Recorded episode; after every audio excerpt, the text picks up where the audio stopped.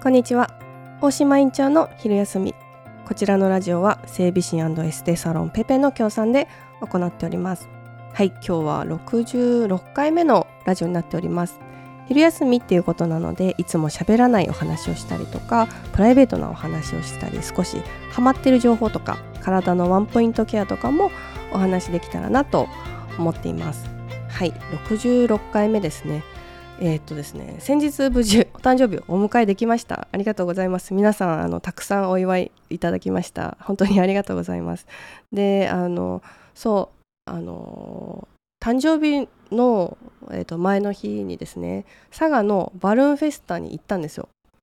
もう睡眠時間2時間で。あのなんでかさ7時になんかこう気球がバルーンがですね一斉に飛び上がるあのので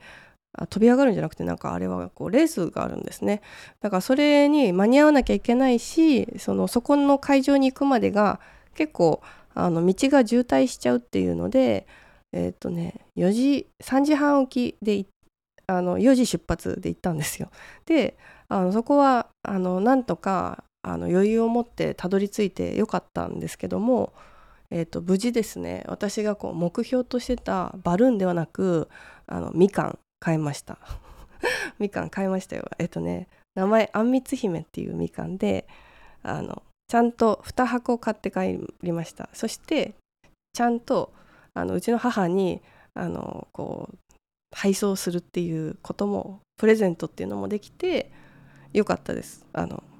37歳親孝行するとか言ってたのがちゃんと みかんをプレゼントするっていうことが、まあ、第一としてあのできたので、まあ、よかったかなと思ってあのみかんそんな好きじゃなかったんですけどねそこここのみかんはめちゃめちゃ味が濃ゆくて美味しい。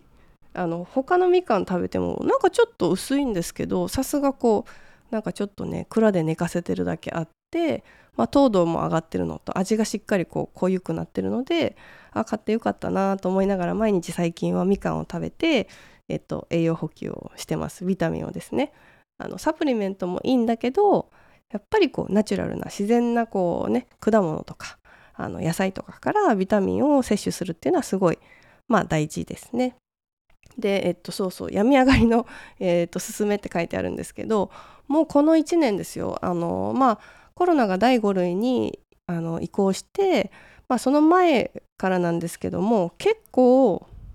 インフルエンザとか RS ウイルスとかあとヘルパンギーナって夏風邪子供がよく引く夏風邪とかあるんですけどなんかそういうのとか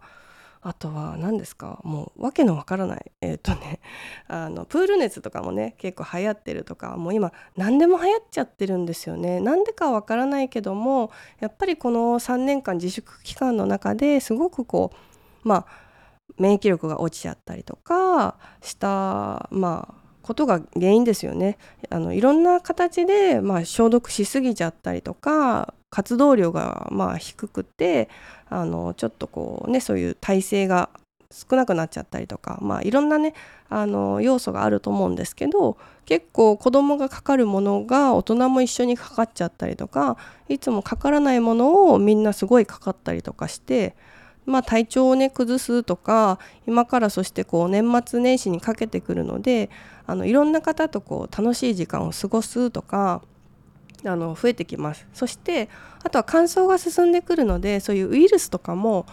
めっちゃ元気になってきます。あの本当にね。あの活動しやすいんですよね。増えやすい時期になってくるのでまあそういうですね。あのもう体調崩した後どうしていくか。っていうところがあのもう大事かなと思うのであの崩さないようにするにはっていうのもまた別口でねあのちょっと喋りますけどもまずはもう風邪ひいちゃった体調崩しちゃったもうもうダメだった みたいなその後の話です。その後どうするかっていうのを今日ちょっとお話ししようかなと思っててあの俗に言うね孫は優しいっていうワード皆さんご存知でしょうか？結構なんだろうなあのファスティングするとかねあの断食する人たちは結構その孫は優しいワードって結構ご存知なんですよ。あのまあこれはねあのまあ語呂でなるんですけど豆とかごまとかわかめとか野菜とか、えっと、魚とかきのこあのあの優しいのしってしいたけなんですけどで「胃」は芋類ですよねあのそういうものとかを取り入れましょうって言われるんですけど実はあのこれは粗食として粗食の回復食として OK なんですよ。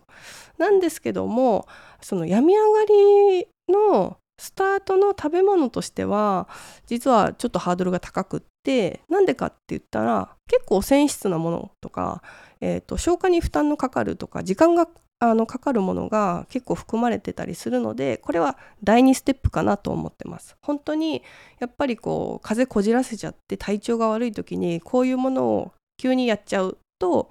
意外と消化不良で調子崩しちゃったりとか回復が遅れちゃったりとかっていう風にするのでまあその断食する人たちはですねこの孫は優しいのはそこから回復食として持っていくとか通常に戻していくっていうのは合ってるんだけどちょっとその風邪とかで調子崩しちゃったっていう人はそっちではなくって違うあのものからスタートするとすごくいいです。だからあの雑穀米とか 玄米とかこういう時ダメですよ。なんでかって言ったら消化にあの時間がかかっちゃうのであのそれよりかは、えーと、よくねお子さんとか多分食べさせてたと思うんですけどうどんとか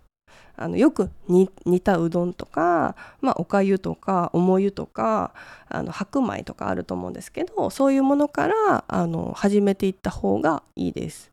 であとじゃがいもとか、えーと里芋とかは OK です。あと大根とかもね結構しっかりこうあの煮込んであげると消化に負担がかからないので OK ですね。あと野菜とかだとそう他に青青物、えーと、ほうれん草とかねあると思うんですけどそういう葉物とかも OK です。でお肉は基本的にその脂質がね消化の負担になるのでえっ、ー、とまあささみ鶏もも肉じゃなくて ささみとか胸肉とかあとはそのまあ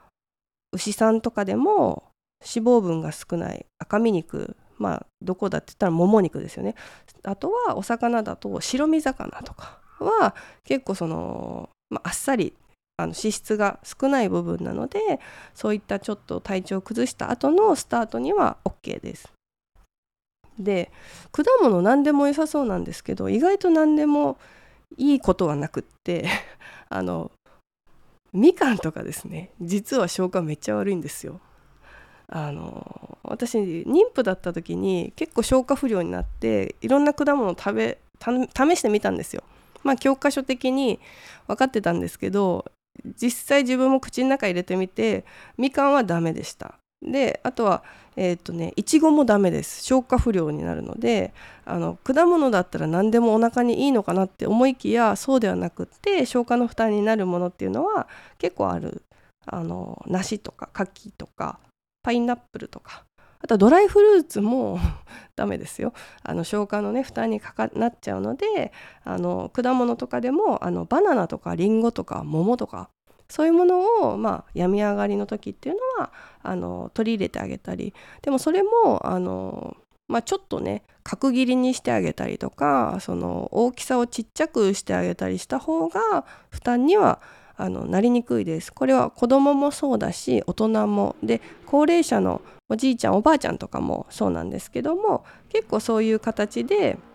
取り入れてあげると OK です。あの難しいですけどねあのここを上手に立ち上げるとその後の負担っていうのが随分軽くなるのとあと私はねその病み上がりに是非あのやってほしいことがあって味覚のリセットなんですよ。であのなんでかっつったら今まで普段通り食べてたものがちょっと風邪とか体調壊した時ってそういうものがこうちょっとこうね取らなくなってあのまあ、そういうリセット期間にもできるので改めて自分が好きだったものとか食べるとすっごいまずいんですよなんかね違うの。あの体調が悪くて美味しく感じないっていうのもあるんだけどもあ実はこれってすごい味が濃かったんだとかあ実はこれなんかちょっと変な味あのね舌に残る味がするんですよ。あのまあそれは添加物の味だったりするんですけどあ結構変な後引く味がするんだなっていうのがすごい分かるのであとはシンプルにこう出汁の味を美味しく感じるとかなんかこうまみをすごく感じるとかこうナチュラルなものも美味しいって思えるタイミングになったりするのであの塩分のねこうリセットしてあげるとかその病み上がりだからこそもう一回その立ち上げるチャンスその自分の習慣とかその食生活を見直すチャンスとしてあの利用してあげるとすごくいいなと思います。で私結構あのそう病み上がりに 病み上がりにってそんなならないんですけども、まあ、子供の風邪がうつって体調を崩すとかたまにあってそういう時はあの結構おかゆにシフトしたりするんですけども本当にこうあのお腹に優しい食べ物っていうのがあの身をもって分かりますよね。なのでまあそうやってこう食べ物に対してとか体調が悪い時に悪いで終わらせるんじゃなくて今まで自然とやってたこうルーティンとか、まあ、食習慣を見直してあげるっていうのもあのすごくおすすめなので是非やってみてはいいかなと思います。それでそこのリハビリが終わった後に孫は優しいをちょっと取り入れてみるとかなんかそうやってステップにしてあげるとまたその自分のねそのまあ食事の内容が変わって体調が良くなったりとか眠りの質が上がったりとか免疫力が上がったりとかっていう風にするので是非ですねあの今からすごい体調崩しやすい時期になってきたりすると思うのであの取り入れてみたりとかあの一回見直してみてはいいんじゃないかなと思います。はいということで今日は病み上がりのすすめについてお話ししてみました次回もまたいろいろなことをこの場所で皆さんと楽しくお話ししていきたいと思います、えっと、メッセージコメント感想ご質問ありましたら何でもお待ちしています今日も聞いていただきありがとうございました